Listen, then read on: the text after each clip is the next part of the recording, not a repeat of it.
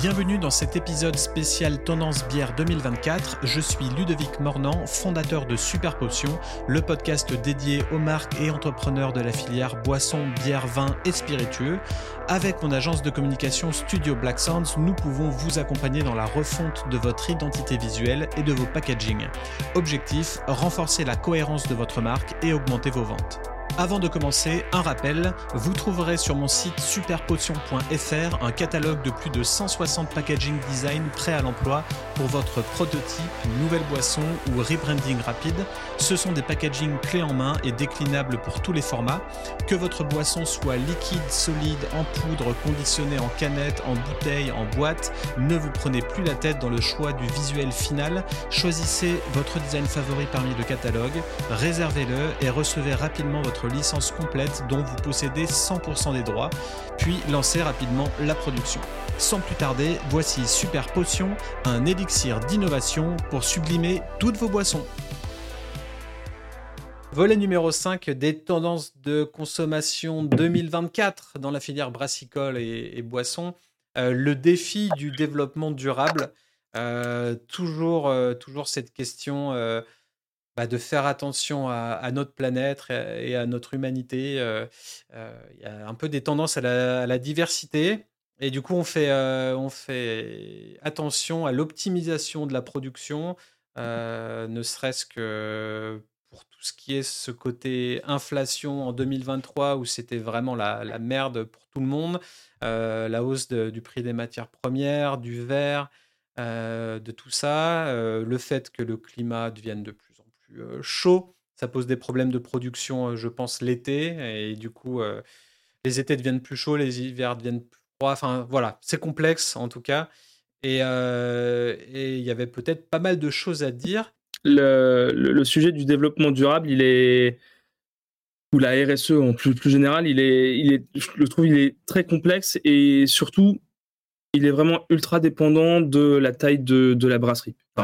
Et de la vision aussi forcément de, ce qu'on a parce que euh, intégrer une démarche RSE euh, dans une brasserie, c'est un coût qui est pas négligeable.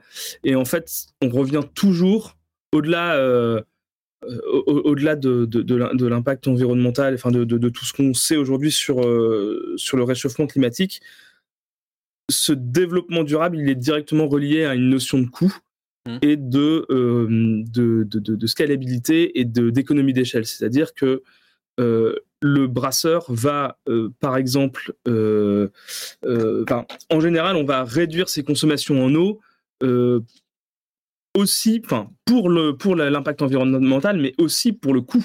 On parle du mot du mot économie qui, est, qui est assez connu, je pense.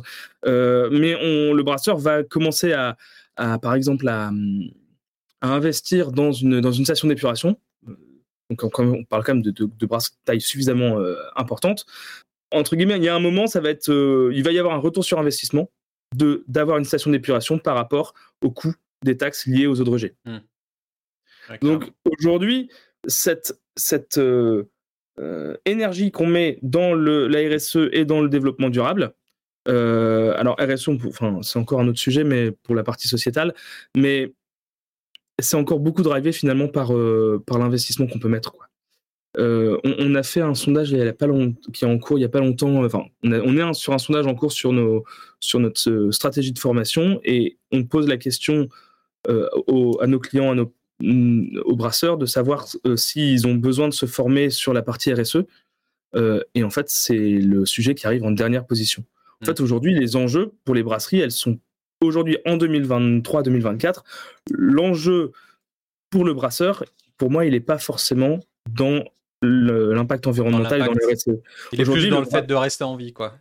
Là, il est, il est dans le fait de rester en vie, il est en fait de, de pouvoir euh, terminer ses mois, de pouvoir payer ses factures, de pouvoir payer son équipe, de pouvoir, euh, euh, de pouvoir s'en sortir face justement à des consommateurs qui veulent toujours plus de bière houblonnée et, ou des tendances qui évoluent très vite.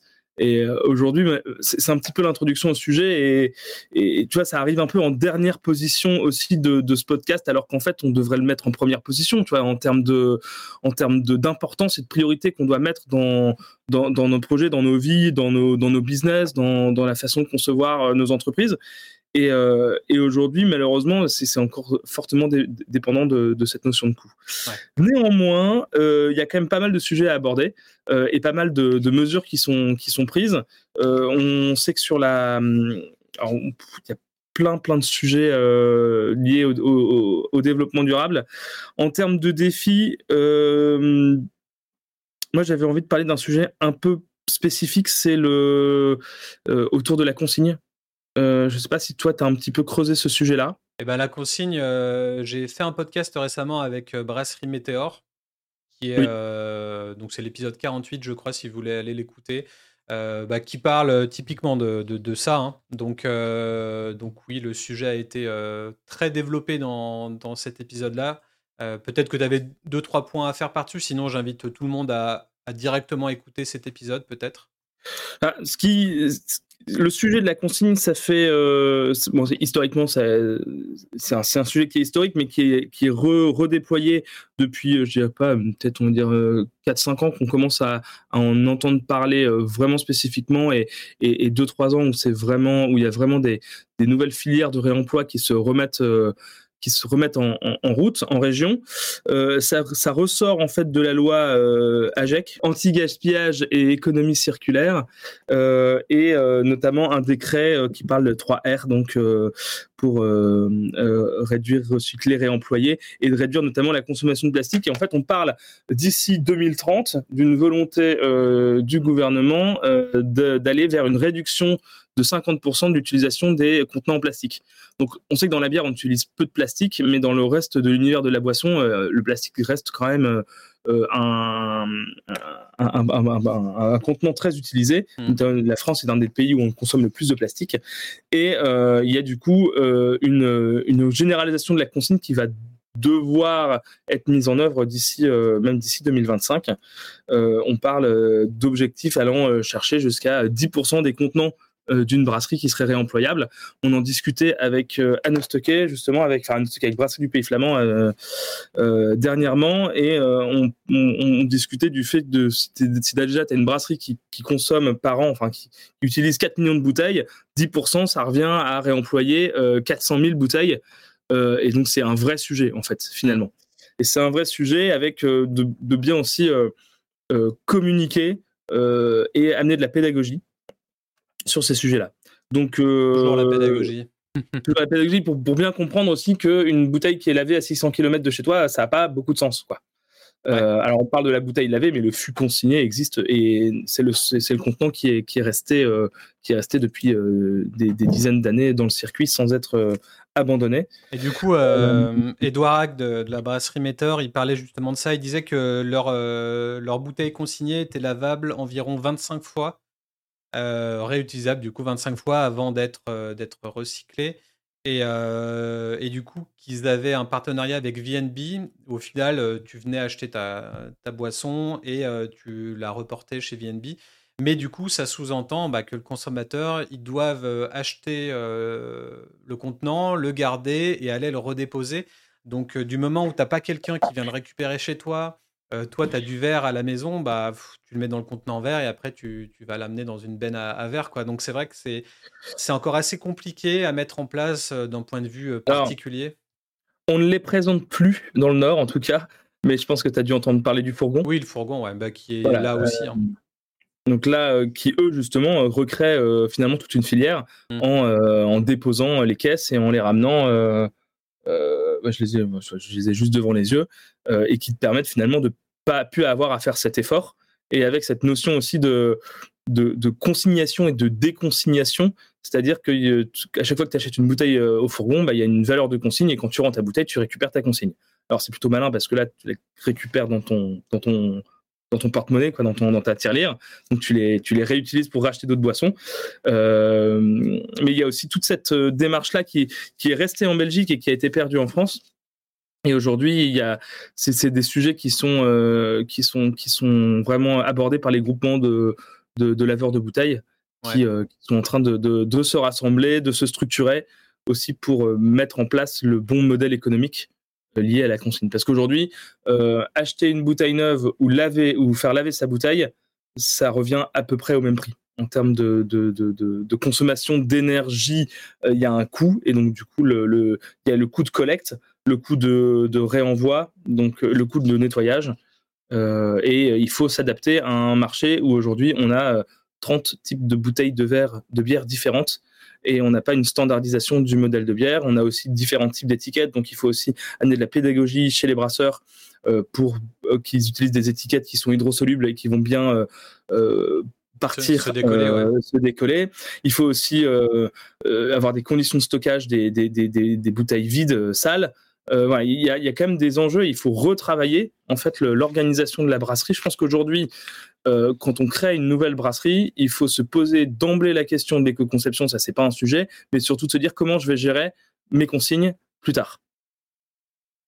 Et d'avoir une zone, une zone de stockage euh, qui soit isolée de la zone de production pour stocker ces bouteilles euh, consignées sales et pas que ça soit mélangé avec le stock des, avec les déchets ou avec voilà. Donc il y a vraiment une notion de marche en avant. C'est drôle, j'en avais parlé avec en interview pour un client euh, parce que dans, en gros, dans ma phase d'accompagnement avec, avec les clients, généralement, quand je fais un audit de marque, euh, je passe par une phase d'interview pour euh, rebrander correctement la marque. Et dans cette phase d'interview, j'interviewe à peu près 10 personnes clés, phares dans, dans, dans, le projet. Donc, c'est des partenaires, des distributeurs, des grossistes, des clients de, du client en question. Et, et, dans le lot, j'ai interviewé bah, 10 personnes. Et dans les 10, je crois que peut-être 60% ou 70% des gens m'ont dit en, tips principal ou en demande principale, il faut que votre client passe euh, à la consigne. Et, c'est surtout les distributeurs qui en ont parlé. Mais en tout cas, euh, la plupart des clients, même des restaurateurs, euh, du CHR, etc., ils se sont dit, bah, pour garder ce coût premium de ce client-là, il va falloir passer par, par le côté consigne. Il faut en gros ramener un petit peu de, euh, valeur au client. Euh, ok, euh, l'intermédiaire, le, CHR a, envie de garder le produit en rayon et de continuer de travailler avec cette marque-là. mais il faut, si, on veut pas baisser les prix ou passer à un, partenaire, il, faut mettre deux, trois petites options à impact dans, le, la stratégie de marque et du coup passer par, par ça. Mais c'est un énorme dossier de passer à la consigne. C'est un, truc. Je, pense, toi, je pense aussi en région parisienne ou sur Paris, on est de, enfin, à Paris, amener ta caisse de bouteilles consignées au huitième étage de ton appart sans ascenseur. je veux dire, il, va falloir aussi que, et pour le coup, je pense que le fourgon n'est pas encore implanté sur Paris. Enfin, dites-moi si je me trompe, mais il va y avoir un sujet de se dire, en fait, il faut de toute façon, je crois que le, quand on habite sur Paris, on fait plutôt ces, quasiment courses quasiment tous les deux jours parce qu'on n'a pas beaucoup d'espace de, de stockage. Alors c'est vrai que nous, on fait un drive et on stocke nos, on peut stocker facilement beaucoup parce qu'on a un peu plus d'espace. Mais quand on est dans des, dans des grandes villes, on a aussi ce, défi-là euh, de l'espace et de comment on consomme euh, et de, de revenir aux, boutiques de les boutiques de vrac, je ne sais pas si ça se développe encore pas mal. Il y en a qui sont plutôt, c'est pas forcément facile. Mais du coup, maintenant, les, dans les GMS, on a des, euh, on a des zones vrac. Enfin, il y a tout un sujet euh, de consommation globale. Euh. ou même à côté de chaque benne à ordures, au final, à côté de la benne à verre à éclater pour le recyclage, il pourrait y avoir une benne à, à, pas défoncer le produit, à, ouais, à consigne, quoi. En fait, je me dis, ça, ça passe déjà par là. Enfin bon, en tout cas, la consigne, euh, bon, ouais, bon. Gros sujet, je pense, euh, pour les brasseurs. Et surtout, euh, je dirais, attention, bien mesurer l'investissement. Regardez autour de vous quels sont les acteurs de la consigne. Rapprochez-vous d'eux qui, eux, ont investi dans des structures dédiées, spécialisées, où ils vont être, ils vont avoir une. le but d'une entreprise, c'est de, gagner de l'argent, donc d'avoir une rentabilité et donc du coup de pouvoir proposer des prix qui pour vous soient adaptés, plutôt que de, de faire l'investissement vous-même d'une laveuse. Enfin, voilà, il faut vraiment bien mesurer l'impact que ça peut avoir sur votre process et sur votre produit. Mmh, euh, voilà, ça rejoint euh, le problème d'une laveuse, hein, c'est que ça consomme de l'énergie et de l'eau. Donc ça rejoint les, problèmes de, de, au niveau de l'eau. Il y a deux problèmes au niveau de l'eau. Il y a euh, la, la, réutilisation de l'eau, enfin limiter ces rejets en eau et la, la la qualité de ses rejets, enfin optimiser la qualité de ses rejets. En gros, avoir un produit qui, un, une eau de rejet qui soit la moins sale possible, nocive possible entre guillemets. Et il y a aussi finalement, ah je dis ça, j'ai soif. On parle pas mal, on va prendre une gorgée. On fait de la pub pour l'eau là, attention. Exactement. Hydratez-vous. Euh, ouais, effectivement, ça fait longtemps qu'on parle, on a besoin de s'hydrater. De l'eau du robinet, zéro déchet. Euh, et puis, du coup, le fait d'avoir des brasseries, des grosses brasseries ou des grosses sites de production qui soient limitées dans le pompage des eaux qu'ils peuvent faire dans leur nappe phréatique à cause des, des manques d'eau. ok. Voilà. que d'émotions. Que d'émotions, un sujet qui fait tousser. Mais ouais, le coût énergétique qui est, euh, bah, qui est extrêmement important. Et est-ce qu'on peut faire le pendant avec, euh, avec euh, l'étude que, tu as menée ou pas encore? Alors oui, ça c'est l'étude qu'on a menée. Alors l'étude que Max a menée, hein, qui est Maxence, qui est un, un, stagiaire qu'on a eu la chance d'avoir euh, chez nous, euh, alors pas cet été, mais l'été dernier. Et euh, on avait eu l'été dernier, je ne sais pas si vous vous souvenez, les premiers prémices des, des, manques, des risques de coupures énergétiques. Hmm. Enfin, des coupures d'électricité qu'on n'a pas eu finalement, enfin je pense pas, l'hiver dernier. Et donc on avait eu ce sujet en tête, qui est un sujet qui est qui est pas innovant en soi. Hein. Finalement, euh, euh, il y, a des brasseries, y a des brasseries qui le font. Nous, l'intérêt pour nous, alors le sujet c'était si je réduis de 15 minutes le temps d'ébullition, quel est l'impact sur ma bière? Et quel est l'impact énergétique? Est-ce que c'est vraiment une solution? Mmh.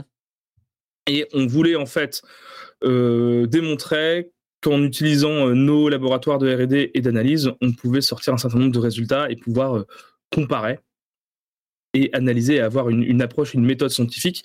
C'est avant tout un exercice de style pour l'étudiant dans la démarche, pour qu'il puisse, euh, apprendre, qu'il puisse euh, mettre en pratique ce qu'il a appris dans ses études et avoir une application concrète, plus que euh, une révolution dans l'économie d'énergie, parce qu'il y a eu déjà plein d'études qui ont été faites sur le sujet. Ouais.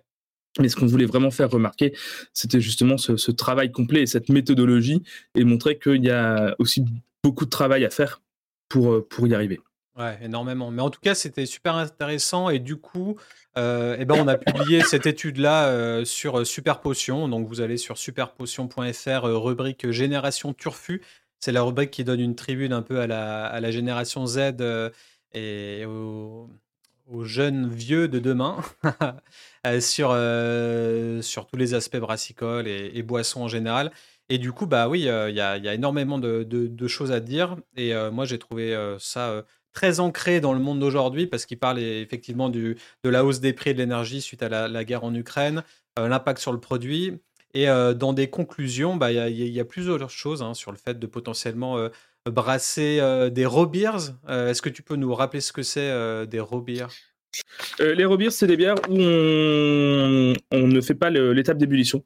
et donc, du coup, on n'a pas la stérilisation du mou et potentiellement, on peut avoir du coup un développement un peu plus sauvage en termes de fermentation. Mmh. Euh, et on ne stérilise pas non plus le, houblon hein, qui, est, qui, qui, est, ajouté.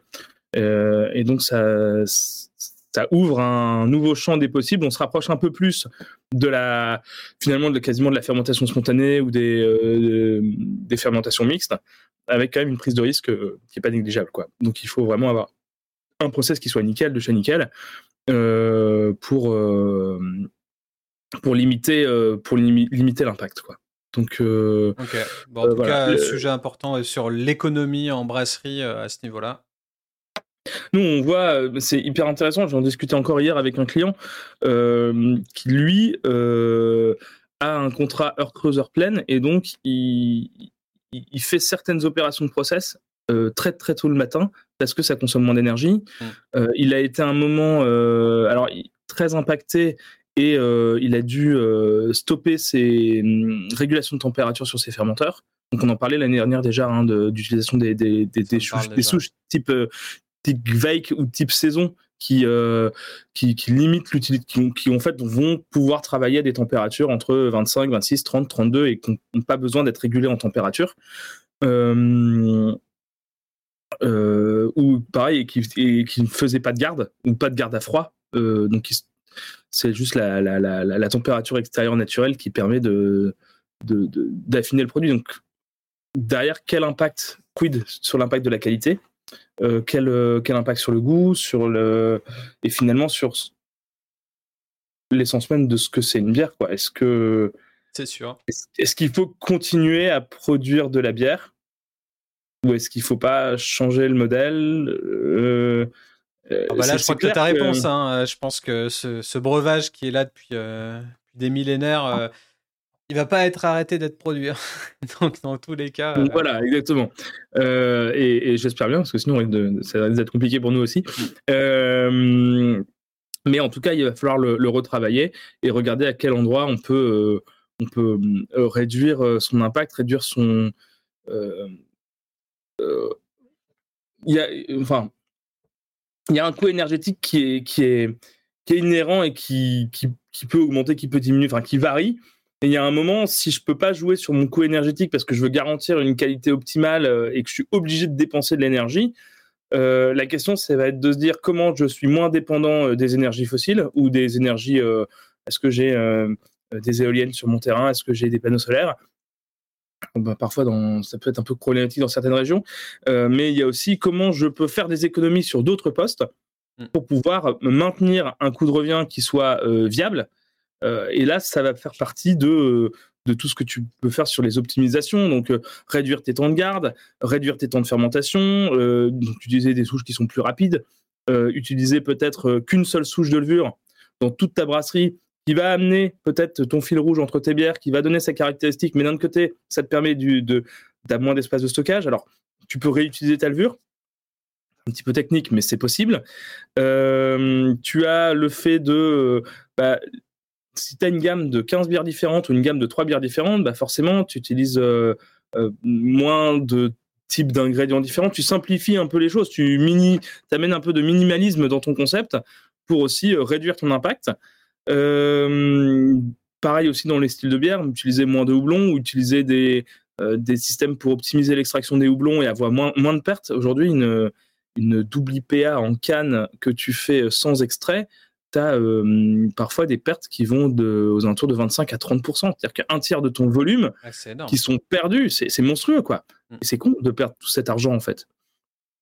Il va y avoir aussi un sujet qu'on, je pense qu'on ne traite pas suffisamment et qui pour moi est essentiel, c'est euh, l'optimisation à l'empattage. C'est-à-dire que bien maîtriser son empattage, c'est pour potentiellement gagner euh, des rendements de 1%, 2%, 3%, 4%, 5%. On a des rendements à l'empattage qui vont monter euh, jusqu'à 90% parce qu'on aura utilisé euh, euh, des enzymes en plus, on aura optimisé son, versement. Et derrière, bah, sur une brasserie qui fait, je sais pas, 2000 ou 2500 hectos ou même 1000 hectos, ça peut faire une économie de une palette ou deux palettes ou trois palettes de, malt ou trois tonnes de malt par an. Et au vu du prix du. Voilà, c'est plein de, plein de petites actions qui vont faire que qu'il va y avoir euh, un vrai impact à la fin. Quoi. Est-ce que tu penses qu'il n'y a pas une flemme généralisée de mettre en place ces actions parce que c'est pas le c'est pas le truc cool d'une brasserie? Le truc mmh. cool d'une brasserie, c'est d'avoir un produit fini qui goûte bien. Euh, tu ouvres la canette, euh, ça gueuche partout, tu, tu, tu bois, ça te rafraîchit, c'est frais, c'est bon, ça, ça fait, c'est bah, bien brandé. Tu vois, ça c'est le côté. Oui, personnellement, si ça gueule, c'est que c'est euh, personnellement, si ça gueule, et que ça repeint le salon, ça me fait toujours chier, quoi. Tu ouais, Ça, ça, fait chier, mais c'est quand même une traîne dans les photos produits. Et ça, je voulais limite en faire un podcast et je me dis pourquoi le gushing, ça, ça sous-entend une contamination, mais pourquoi c'est euh, la photo euh, jouissive d'une fin de produit ou d'un début de dégustation. Tu vois, je voulais faire le pendant entre les deux parce qu'au final, tu le vois partout. La bière qui dégouline, ça donne envie de boire, tu vois. Et pour moi, euh, le brasseur moderne, il a envie de créer des produits fous. Et mais en fait, la réalité, c'est que c'est un business et qu'il faut faire des, des, études euh, énergétiques, c'est qu'il faut se prendre la tête sur, euh, sur toute, toute cette éco-conception. C'est un peu comme le côté pas sexy du taf, quoi, en fait.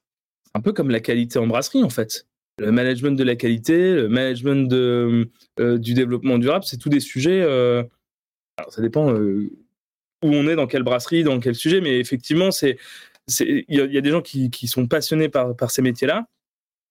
C'est des, sujets aussi qui sont encore, encore inconnus, où il y a beaucoup de pédagogie euh, encore et de démocratisation. Et c'est surtout, euh, c'est des méthodologies qu'il faut mettre en place. ça part notamment, alors je vais prêcher pour ma paroisse forcément, mais pour pouvoir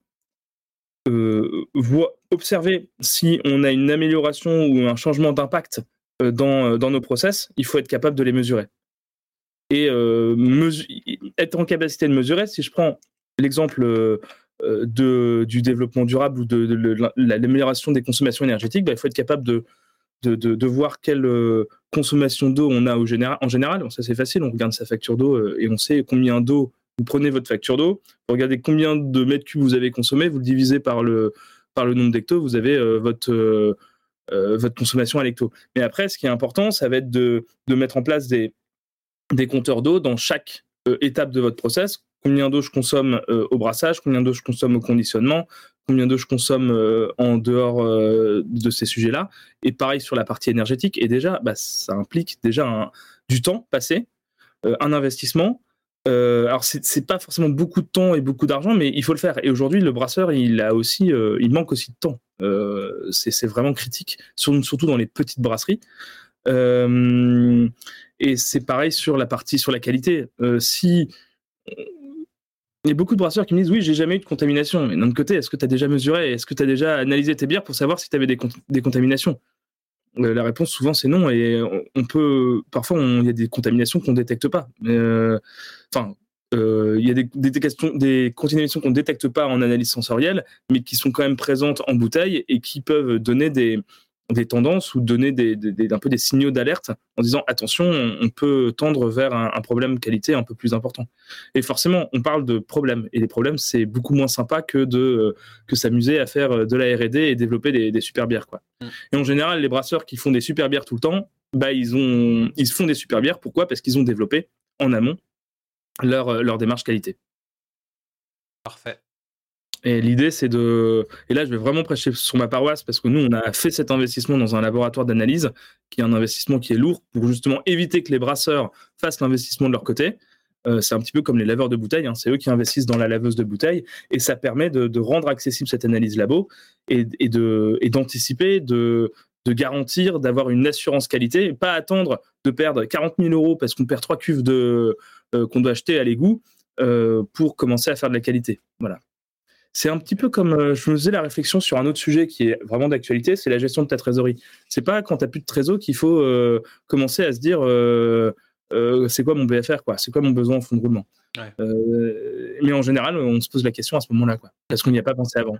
C'est clair. Bah, c'est toujours l'anticipation. c'est la clé dans, pas mal de, choses, mais mais concrètement, comme tout le monde manque de temps, bah, c'est quand c'est la merde dans un, dans un sujet particulier qu'on s'y attarde et, euh, c'est souvent malheureusement trop tard aussi. Donc après, il faut faire attention. Et... Donc ouais, essayez de faire attention du coup à, votre, euh, votre qualité. Est-ce que tu vois d'autres choses en termes de défis du développement durable euh, Peut-être la, localité? Je ne sais pas si on peut... Ouais, on l'avait mis dans le peut-être dans la façon finalement dans la façon de consommer. Aujourd'hui, euh, le fait d'être le moins le, le déchet qu'on c'est quoi le déchet qu'on ne fait pas, c'est le déchet qu'on ne produit pas entre guillemets. Euh, je sais pas si vous voyez ce que je... enfin ce qu'on ne jette pas, c'est ce qu'on ne produit pas. En gros, euh, aujourd'hui dans les modèles économiques, on va avoir, euh, on les représente plus, hein, les pubs, les taprooms qui vont vendre leur bière en direct et sans passer par une étape de conditionnement. Et ça, ça permet du coup bah, forcément de limiter les limiter les déchets. Bon, c'est euh, une approche. Euh, c'est une approche. Il y avait la notion de consommer euh, plus localement pour limiter plutôt le, là le coût carbone des transports. L'impact des transports. L'impact des transports. faire vivre votre votre brasseur local, votre artisan. Aujourd'hui, votre il y, a tellement de brasseries en France que votre brasseur c'est quasiment comme votre boulanger quoi. Mm. vous le connaissez quasiment personnellement, vous le voyez tous les tous les jours vous à une époque j'étais euh, je m'occupais de la je travaillais dans la boutique chez Célestin dans le Vieux-Lille euh, les bières étaient consignées à l'époque c'était plutôt précurseur euh, et c'était génial parce qu'on voyait toujours les mêmes clients clients qui venaient acheter deux bouteilles par semaine et qui revenaient chaque semaine rendre la bouteille et il y avait une, vraie relation qui se crée aujourd'hui avec le client et cette relation elle est hyper importante parce que on aime bien la bière, on aime bien les cuves, on aime bien le process, mais on aime bien aussi l'humain et la relation client que tu qu'on crée et l'habitude qu'on crée, Et je trouve que c'est, ça reste, ça reste. Et d'ailleurs, peut-être qu'on pourrait valoriser. Là, je, je pense d'un point de vue branding ou marketing, on pourrait peut-être valoriser cet acte de de rendre le, le produit s'il est consigné, etc. L'acte d'aller rendre son produit chez son brasseur, peut-être qu'on peut le, magnifier, le rendre plus expérientiel, arriver à trouver une expérience client qui, du début à la fin, est cool. Et du coup, bah, la fin, ça sous-entend, bah, tu ramènes ton produit, du coup, tu en profites pour discuter avec le brasseur, du coup, il te fait une petite ristourne, ou il te fait une petite dégustation perso, ou un petit, un petit tourisme brassicole par-ci par-là. Enfin, essayer de donner toujours un petit peu, de fidéliser toujours un petit peu plus la, communauté, quoi. Et, je ne sais pas si ça existe vraiment. Peut-être un levier, c'est intéressant, peut-être un levier à faire avec les cavistes. Est-ce que c'est pas les cavistes à bière qui doivent nous, les entreprises, maintenant, on, collecte, on collecte la TVA, ça c'est sûr, mais on collecte l'impôt sur le revenu aussi. Est-ce que c'est pas peut-être aux cavistes pour le coup de au lieu d'aller euh, collecter les, colis euh, mondial relais, euh, c'est de collecter les, consignes pour les redistribuer aux brasseurs. ou, les distributeurs. Hein. Ou les distributeurs, ou au service de consignation et de réemploi plus généralisé. Quoi. Et du coup, on revient avec ces bouteilles qu'on a achetées dans, chez son caviste et on crée une récurrence. Et c'est ça qui est hyper intéressant, c'est d'amener de la récurrence. Et contrairement à ça, on voit aussi des brasseries étrangères qui s'implantent au local donc, bah, ça, malheureusement, ça va pas plus faire vivre le petit brasseur du coin, au final. Mais moi, j'ai l'exemple de Outer Range qui, qui sont, bah, qui sont américains et qui sont implantés pas loin des, Alpes, là, pour, pour brasser des grosses hazy, à mon avis, mais à la, la sauce, à la sauce des Alpes. Peut-être que tu avais d'autres d'autres exemples de, de ça? Moi, j'ai plutôt des. désolé, le mec, il, il, sort pas de sa région, c'est dans le nord toujours, mais on a euh, quand même, en un mois, on a eu pas mal d'annonces. On a Bruxelles Beer Project, bon, ça va depuis un moment, mais qui s'installe à Lille. Euh, donc, qui, qui, alors, plutôt sur la partie bar consommation. On a un pop-up store Pédieux. Euh, dans, dans, la finesse, qui s'installe dans le Vieux-Lille, et on a un bar QV des Trolls qui arrive à Lille. Donc il y a aussi cette grosse influence et, arriver euh, euh, nous chez, euh, chez nous, dans, dans, nos, dans, nos, dans nos contrées, qui, qui, se développe un peu plus. J'avais noté justement sur le sujet Guinness qui s'installe aux États-Unis et qui en fait propose au-delà de, parce que tu disais justement ça va pas forcément répondre à la problématique. Bah si, parce que Guinness s'installe aux États-Unis, il propose de la Guinness qui brasse sur place, et en plus, il propose des bières adapté euh, à l'environnement local. D'accord. Et en termes d'adaptation, ça me permet de revenir aussi sur euh, un sujet que j'avais préparé, enfin préparé, euh, que je trouvais assez intéressant, qui connecte justement ce côté nouvelle recette, adaptation et aussi impact environnemental. C'est la marque Fat Tire de New Belgium Brewing Company. Euh, qui est une marque qu'on ne présente plus normalement, non, mais qui est aux États-Unis euh, iconique. Et qui euh, et cette, cette marque Fat Tire, qui était une number ale, qui était très très connue, qui est très connue. En fait, ils ont, ils ont décidé cette année de la, de la rebrander. Et ils ont aussi, aussi fait du. Alors, je sais pas comment trouver le mot. Ils ont modifié la recette. Ils ont fait du re-resetting ou du redesigning. Ça dépend comment on pourrait trouver le, le, bon jargon. Mais en gros, ils ont fait un rebranding et en plus, ils ont modifier la recette pour qu'elle soit plus adaptée aux consommateurs aujourd'hui. Il faut dire que c'est une marque que je crois qui a 30 ans, donc il y avait besoin d'un d'un lifting, euh, d'un coup de peps euh, sensoriel. Donc cette Amber Ale, ils l'ont transformé sur un, une sorte d'assemble blend entre une Lager et une Blonde Ale en termes de, de, coloration, et puis euh, beaucoup plus forward, enfin concentré sur l'aromatique du houblon, et avec une communication autour du fait que c'est une bière qui est low impact euh, environnemental. Alors du coup, c'est une number ou c'est celle que je montre à l'écran là? Parce que là, c'est marqué classique ale. Ouais, c'est ça. Bah, c'est, Avant, c'était une number ale et maintenant, ils l'ont transformé sur, euh, sur une, euh, une classique ale. Tiens, hmm. du coup, back to basics, back to classique. Intéressant de, de, Mais du coup, c'est ultra intéressant et ça, ça, me fait le pendant avec un, un, petit guide que je suis en train d'écrire sur le rebranding ou avec mon naming à moi, c'est l'exorcisme de marque, comment pratiquer un exorcisme de marque. Et, et dans le lot, il y a le fait de... On peut se poser la question à un moment donné, est-ce que ma brasserie reflète encore les valeurs que, que, j'ai envie de, de, montrer? Et du coup, est-ce que je garde le nom? Est-ce que je garde les recettes, etc. Et souvent, ce qu'on se dit, c'est attention au rebranding. si on change trop, les consommateurs fidèles depuis le début vont plus retrouver la bière ou vont plus l'acheter, etc. Ou ça va les frustrer. Mais on pense pas assez aussi aux, aux nouveaux consommateurs qu'on n'a pas encore et qu'on a envie d'aller chercher. Et là, typiquement, ils sont passés d'une recette que tout le monde connaît et tout le monde aime, normalement, puisque c'est une marque connue et, voilà, euh, à un nouveau branding et une nouvelle recette. Euh, donc, du coup, c'est assez, assez, complexe en fait. Tu te dis, euh, qu'est-ce qu'on fait des, des consommateurs d'avant? Là, potentiellement, ils allaient dans une direction qui reflétait pas ce qu'ils étaient de manière ancestrale, traditionnelle.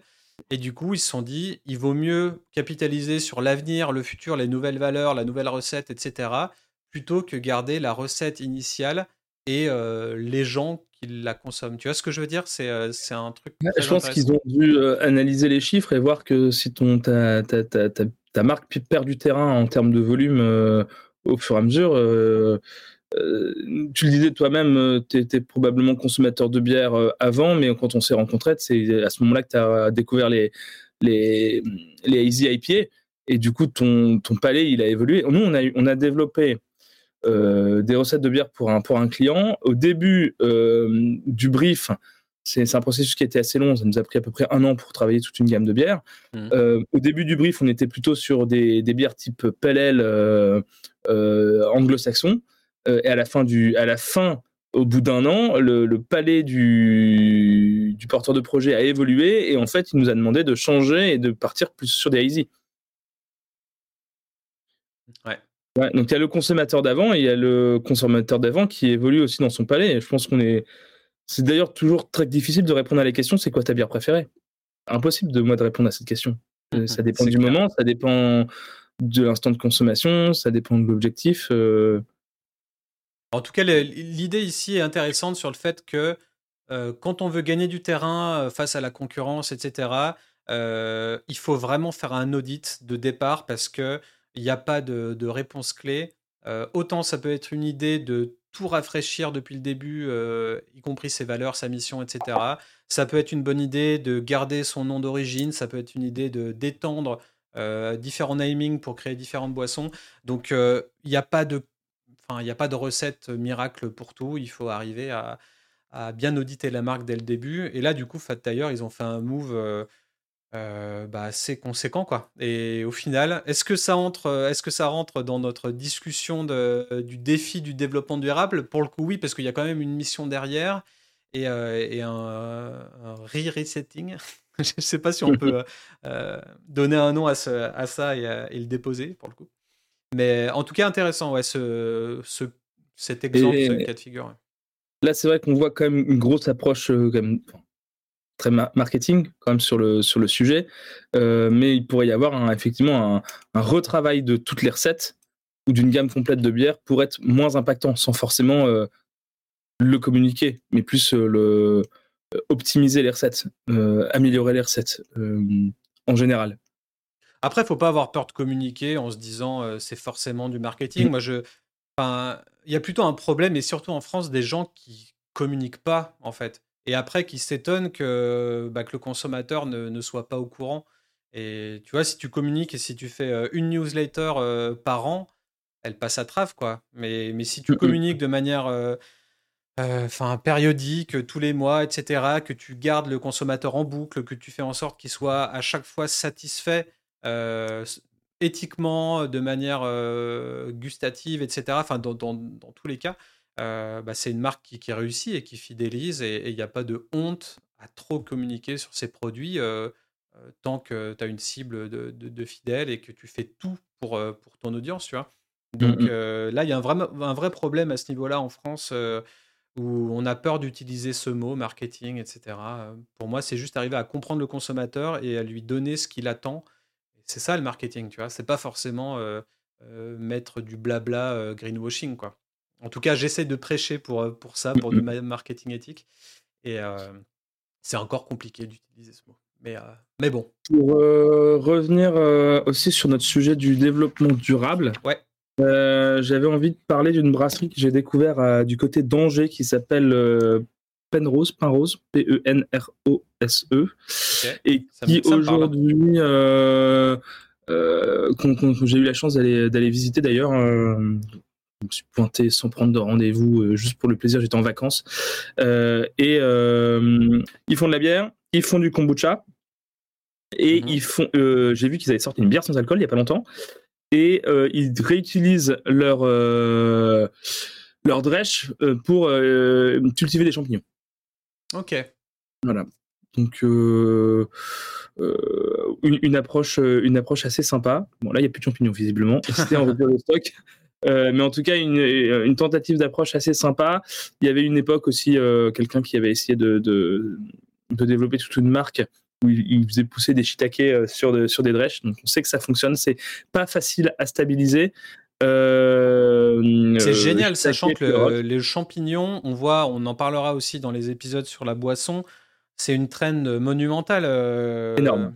Donc, champignons, euh, algues aussi, tout ce qui est algues, il y a énormément de sujets là-dessus. Et du coup, là, il y a un sujet où, tu t'écartes, mais finalement pas trop, parce que tu peux potentiellement utiliser les propres champignons qui, qui poussent sur tes drèches pour euh, devenir autosuffisant en boisson à base de champignons et du coup proposer des, des alternatives au café euh, alors qu'à la base c'est une brasserie quoi. Donc ouais, il y a vraiment des, des, belles idées là. Je suis perdu là sur le café. Pourquoi le café et les champignons? Euh, parce qu'il y, y, a des alternatives aux, aux, boissons du petit déjeuner aux États-Unis à base de, à base de champignons. Ou en gros, tu as du champignon en poudre, euh, tu le mets dans, dans de l'eau et avec une petite, euh, un petit tu, tu mixes euh, avec un micro-mixeur et ça te fait ton petit rituel du matin qui est une alternative plus saine au café avec mmh, mmh. bah, encore une fois dans les boissons fonctionnelles. et là, on parle encore une fois de bah, du côté un peu développement durable, écolo et cercle vertueux et en même temps diversification. Donc on est sur tous les fronts en même temps là.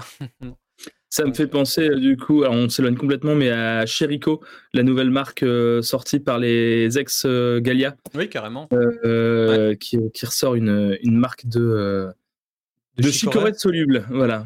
donc, pour le coup, local, revenir à des ingrédients, pour le coup, fabriqués, enfin, produits, enfin, cultivés et transformés en France.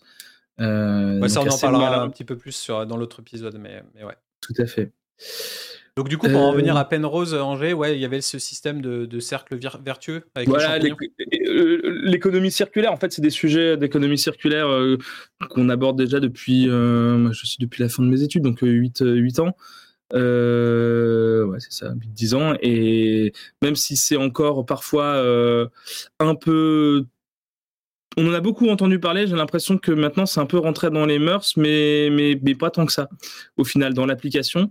Euh, là où aujourd'hui, nous, on, a, on voit une tendance qui, qui démarre en termes de typicité de projet, c'est plutôt des, des, des, des, brasseries en, side project, en, side project, donc vraiment plus, plus petite taille à côté du boulot, euh, et euh, sur des brasseries qui font partie de food court ou de ce que j'appelle des craft court ou des, de, en gros des, des, rassemblements d'artisans dans un même lieu.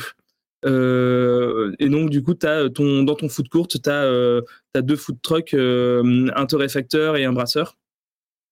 Et tu as une approche aussi un petit peu différente sur la consommation de bière. Ok.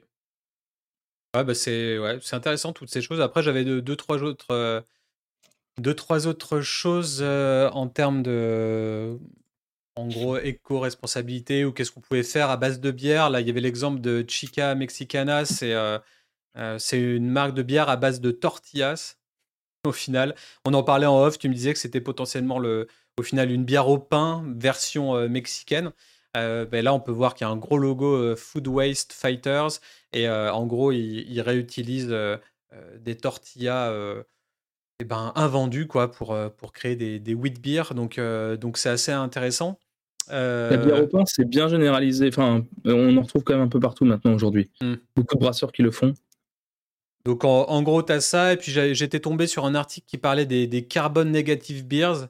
en gros, Gypsy Hills Beers qui ont, qui ont voilà, des certifications de bière négatives en carbone.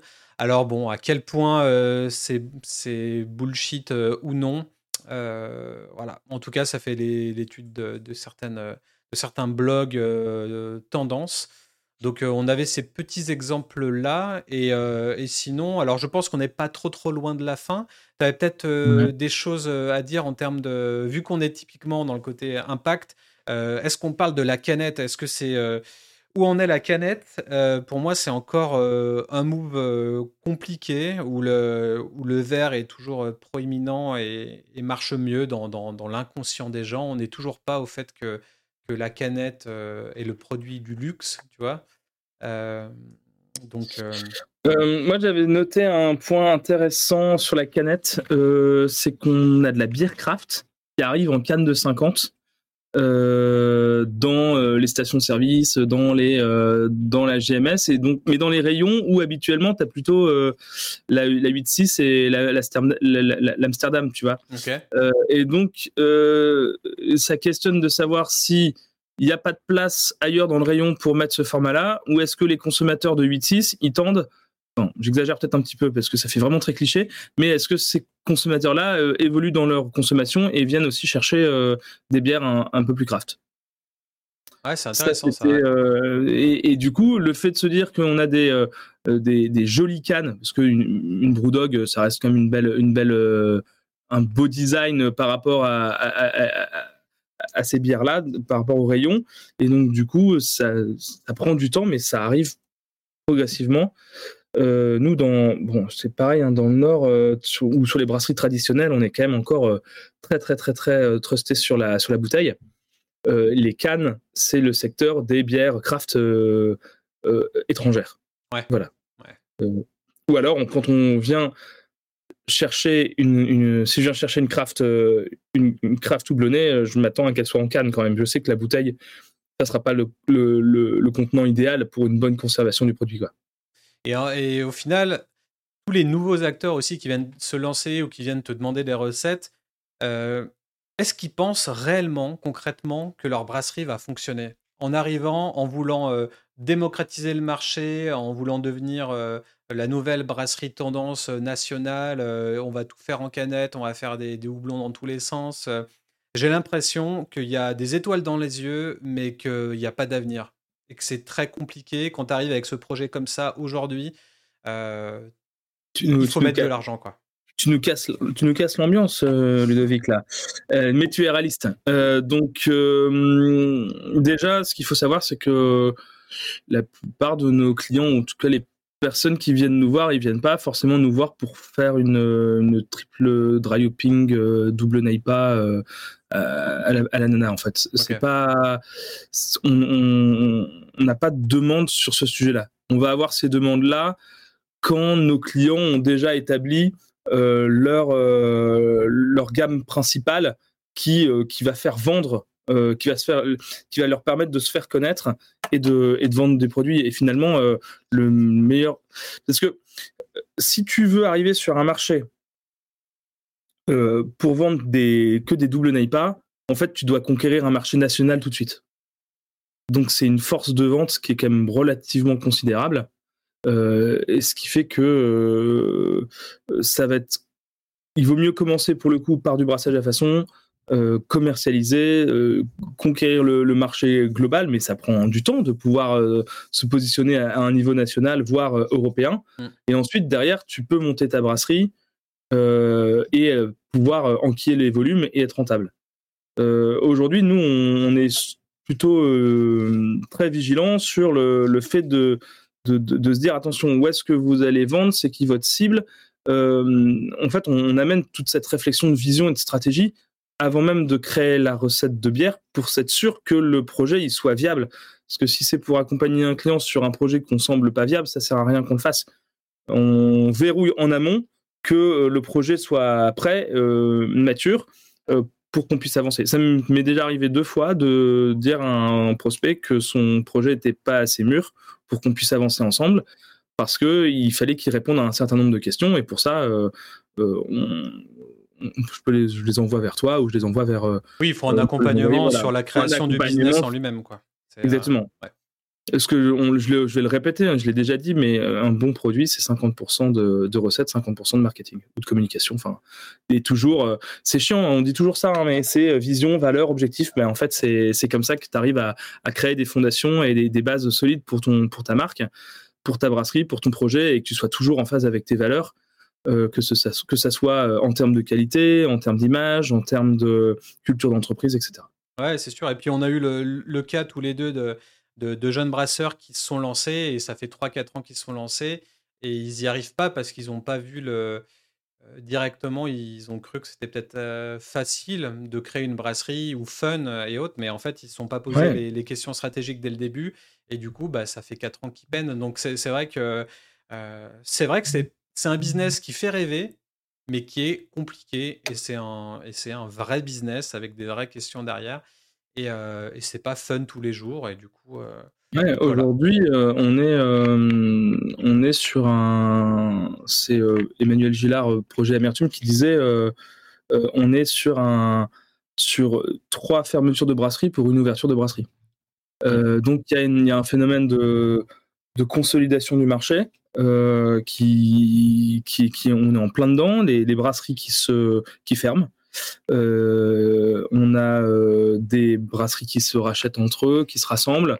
Euh, comment aujourd'hui on, on, a aussi des on, passe la vague Covid où on a eu beaucoup de reconversions en brasserie et des brasseries qui se, enfin des brasseurs qui se rendent compte que même si on a parfois essayé d'en parler, de, dire bah voilà, il y a, oui, il y a le brasser, créer des recettes, mais il y a et ça, pour n'importe quel dirigeant, euh, moi compris, euh, vendre, commercialiser, communiquer, euh, répondre, être présent, résoudre les problèmes, mmh. manager.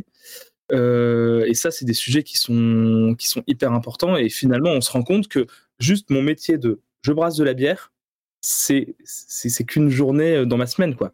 Par rapport à tout ce que tu as à gérer derrière. C'est intéressant ce que tu dis sur ce côté Covid. C'est qu'en fait, j'ai l'impression que le Covid a arrêté tout le monde. Du coup, les gens qui étaient pas très bien dans leur taf avant se sont dit Ok, je vais faire un nouveau job, je vais peut-être me lancer dans un, nouveau truc qui a plus de sens, qui est manuel, etc. Du coup, bim, je lance ma brasserie. Et là, on va être en 2024. Et du coup, bah, après avoir euh, lancé sa brasserie pendant trois ans, euh, on voit beaucoup de gens euh, qui peinent plein de raisons différentes, et notamment vu l'année 2023 compliquée. et là, on est dans une année charnière en 2024, je pense, où on va voir bah, qui va rester en fait en soi Aujourd'hui, euh, nous, ce qu'on observe, après, je suis pas économiste, mais les brasseries qui étaient déjà en difficulté avant le Covid, euh, bon, c'est très compliqué après. Euh, et c'est les brasseries qui se sont aussi lancées pendant le Covid, enfin, ouais, pendant le Covid, et qui ont perdu du temps, et qui ont, et on revient toujours à la même problématique, qui ont grignoté leur trésorerie, et qui se retrouvent aujourd'hui avec pas suffisamment de trésor pour pouvoir tenir, quoi. Mmh. Il y a pas mal de petites startups aussi où tu vois là les personnes au final qui partent, qui arrêtent leur start-up et qui vont travailler en tant que DG ou, euh, ou commercial ou autre pour des groupes comme euh, euh, Heineken, etc. Quoi, au final. Donc, mmh et c'est un peu désarmant, mais, euh, mais c'est la vérité. Et aujourd'hui, euh, quand tu diriges et gères une agence de conseil en brasserie, euh, tu te prends en plein fouet ce. Et tu, toi, c'est pareil, on en discutait sur la partie com. En fait, tu... nous, on est directement impacté par nos clients et qui, qui galèrent, qui ont moins de moyens, qui n'ont pas de budget. et il faut, nous aussi, innover dans notre façon d'accompagner. Euh, alors nous, pour répondre à ça, euh, le, les analyses, par exemple, c'est des abonnements mensualisés. Euh, maintenant, la plupart du conseil, c'est des parcours plutôt en co-création. On définit qui fait quoi et puis on, et on mensualise aussi avec des acomptes faibles. En fait, finalement, on fait un peu ce, on fait un peu la banque entre guillemets, mais ça permet en fait finalement de répondre à ce pourquoi on est là, c'est-à-dire faciliter le, la vie du brasseur ou du projet et leur faire gagner du temps. Quoi. Ouais, clairement. Et le temps, c'est de l'argent. Mais c'est pareil. Euh, ouais, pour quand même repartir sur une note plutôt positive, parce que c'est un peu notre quotidien euh, de, de, de, parler de ces, ces sujets-là, et franchement, quand, tu gères une boîte, c'est super chiant. Euh, ce que, moi, ce que je vois aussi, c'est qu'il il y a des projets de création, de brasserie qui continue, euh, des projets innovants avec plein de super idées, avec des nouveaux styles de bière. Il y a plein de trucs que je pourrais vous parler, mais je peux pas parce que c'est confidentiel et j'ai vraiment hâte que ça sorte. Euh, il y a plein de, hum, il y a plein de projets innovants, il y a plein de développements euh, autres que la bière et il y a justement des brasseries aussi qui se rendent compte que c'est plus que jamais le moment de se mettre dans une démarche de qualité et qui font, qui, qui nous euh, conforte dans l'idée que d'avoir investi dans un laboratoire d'analyse, c'était une bonne idée. Et, euh, voilà, et donc je suis, euh, je suis content qu'on puisse aujourd'hui être avec mes confrères consultants, être plusieurs sur le marché. il y en a aussi de plus en plus, hein, parce qu'une façon de se reconvertir en brasserie, c'est de devenir consultant.